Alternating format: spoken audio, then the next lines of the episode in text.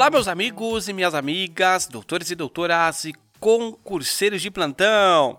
Sejam todos muito bem-vindos a mais um episódio deste maravilhoso podcast, que é o podcast do Direito Penal de Zero.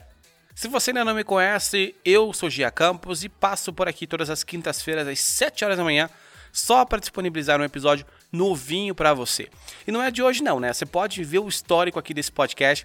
Nós já estamos aqui há mais de um ano todos os dias fazendo o que nós gostamos de fazer, que é ensinar o direito penal, seja aqui por meio dessa plataforma maravilhosa de podcast ou por meio do nosso Instagram, o arroba direitopenaldozero.podcast. Por lá você pode me seguir também, tá?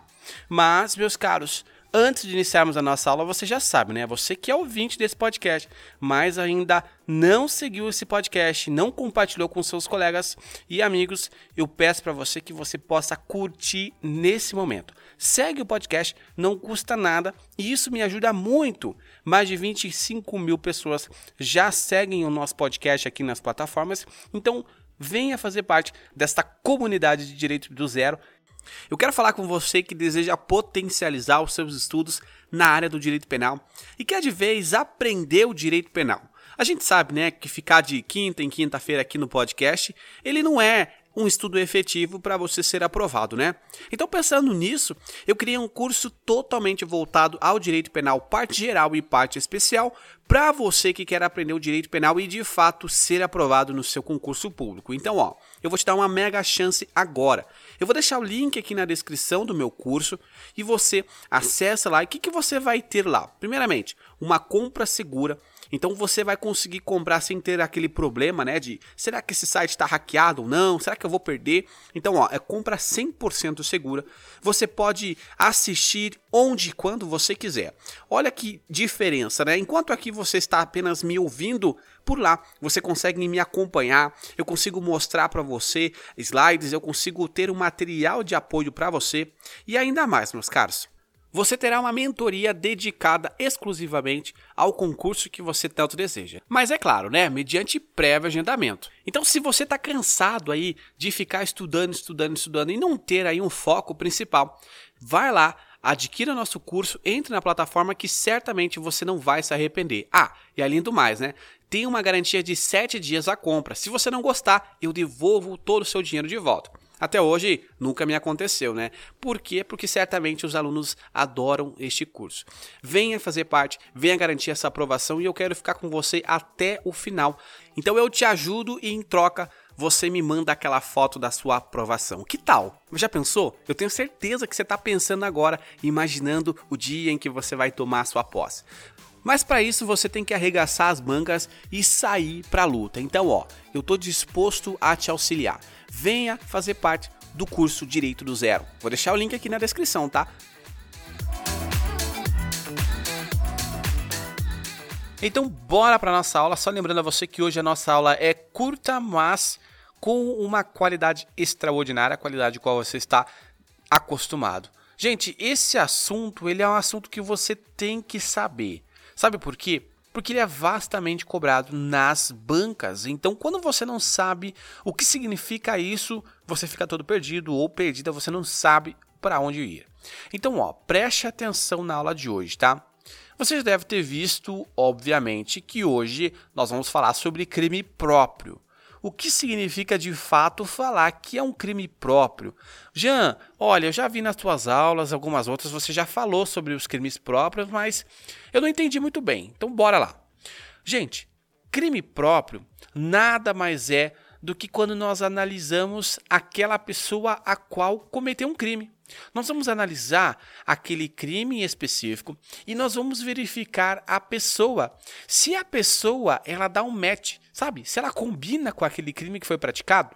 Então presta atenção, ó. Quando nós falamos em crime próprio, o tipo penal ele vai exigir que o agente, aquela pessoa, aquele sujeito ativo, lembre-se que sujeito ativo é aquele que pratica a ação, então é o A, é o A de positivo.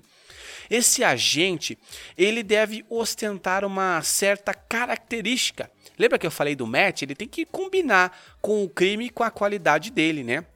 Então, Quando nós estamos analisando este crime, nós vamos ver o seguinte, ó. É aquela determinada qualidade do sujeito ativo para praticar aquele determinado fato. Então nós vamos verificar que a doutrina, ela vai falar em uma autoria mediata, tá? Ela vai chamar de crime próprio ou autoria mediata, coautoria, participação nos crimes próprios. Então, vamos lá. Existem exemplos que você vai ficar sabendo agora, você não vai mais errar.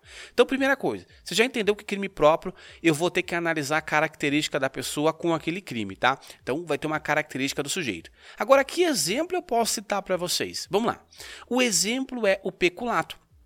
Quando nós analisamos o crime de peculato, artigo 312 do Código Penal, nós vemos que o crime de peculato ele exige uma qualidade do sujeito.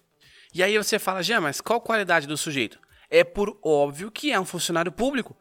Isso por quê? Porque quando nós analisamos o artigo 312, ao qual eu referi aos senhores, ele vai falar o seguinte, ó, apropriar-se o funcionário público de dinheiro. Ora, não vai ser qualquer pessoa.